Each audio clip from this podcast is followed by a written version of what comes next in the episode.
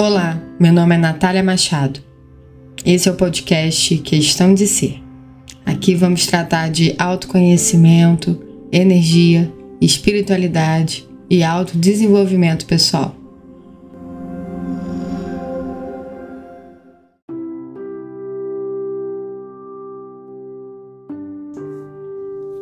Você e sua habilidade de dizer não.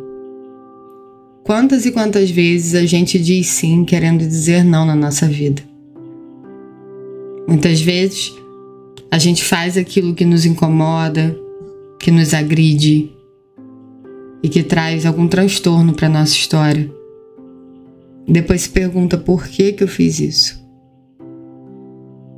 Normalmente isso acontece pelo simples fato de querer ser amada, querer que o outro nos ache perfeita, querer agradar o outro, mesmo que isso seja em detrimento da nossa personalidade, do nosso ser. Eu posso afirmar para você que, diante das terapias que eu atuo atendendo e todos os atendimentos que eu fiz até hoje, boa parte dessa necessidade de se sentir amada está em um lugar lá na infância.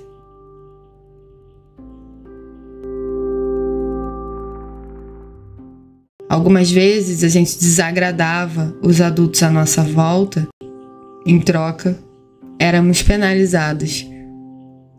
Não porque isso é errado, educar não é errado, mas a maneira que uma criança tem de lidar com a frustração é diferente do adulto e aquela informação fica registrada, tornando um fator limitador no futuro. É o que a gente chama de crença limitante. Você não sabe por que, que você faz, mas seu inconsciente age em modo automático e faz você, dia após dia, dizer sim quando você quer dizer não. Às vezes, isso não vai tornar você uma pessoa ferida, mas em muitas ocasiões isso pode te colocar em relacionamentos abusivos, sejam eles afetivos, de amizade, no trabalho, porque tem um benefício em ser a boazinha, em dizer sim. Quer não desagradar o outro, mesmo que isso signifique desagradar nós mesmos. Então, daqui para frente, eu te aconselho a pensar: eu quero dizer sim ou não nessa situação. E se mesmo com um incômodo interno você quiser dizer sim, e aqui deixando claro que existem obrigações que adultos tem que cumprir, e não é esse caso que eu estou falando. Você deve avaliar: estou fazendo isso para ser amada? E se eu disser não e não for amada, agora como adulta, como eu posso lidar com isso?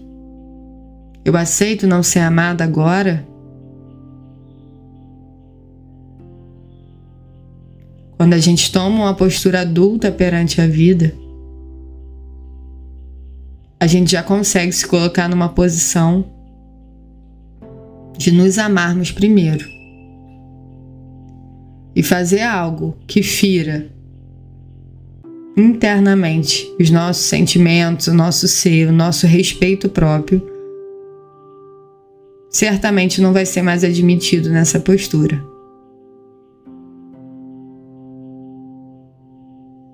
Às vezes eu falo com minhas clientes que tudo que te acontece você tem responsabilidade.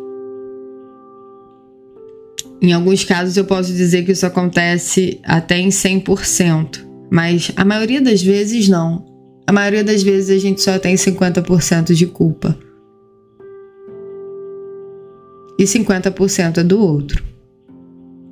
Mas se você tiver numa postura adulta, consciente dos seus atos, não deixando que apenas uma crença limitante tome conta de você, você já tenha consciência de que ela existe e queira mudar, inclusive o Teta Healing é uma ótima ferramenta para mudar as crenças limitantes, ou lidar com elas, você entende que o 50% do outro, da culpa do outro, não é sua responsabilidade. Então, facilmente ou não, você consegue se retirar com seus 50% e decidir de novo. Pense nisso. Com meus 50%, o que, que eu faço aqui para frente? E assuma as consequências boas e desagradáveis desse desafio. Mas sempre pensando que tudo é feito para você e não com você. O que isso quer dizer? Nada é feito para te punir, mas sim como presente para sua evolução.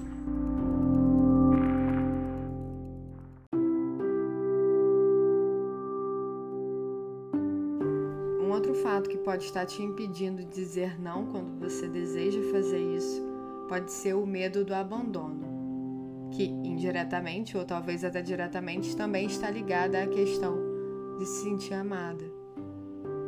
Medo de não ser amada. Saiba que agora você é adulta, você responde pela sua própria vida. E que se alguém não respeita os seus limites, só tem duas alternativas. Ou ela sai da sua história, ou ela aceita os limites impostos a ela.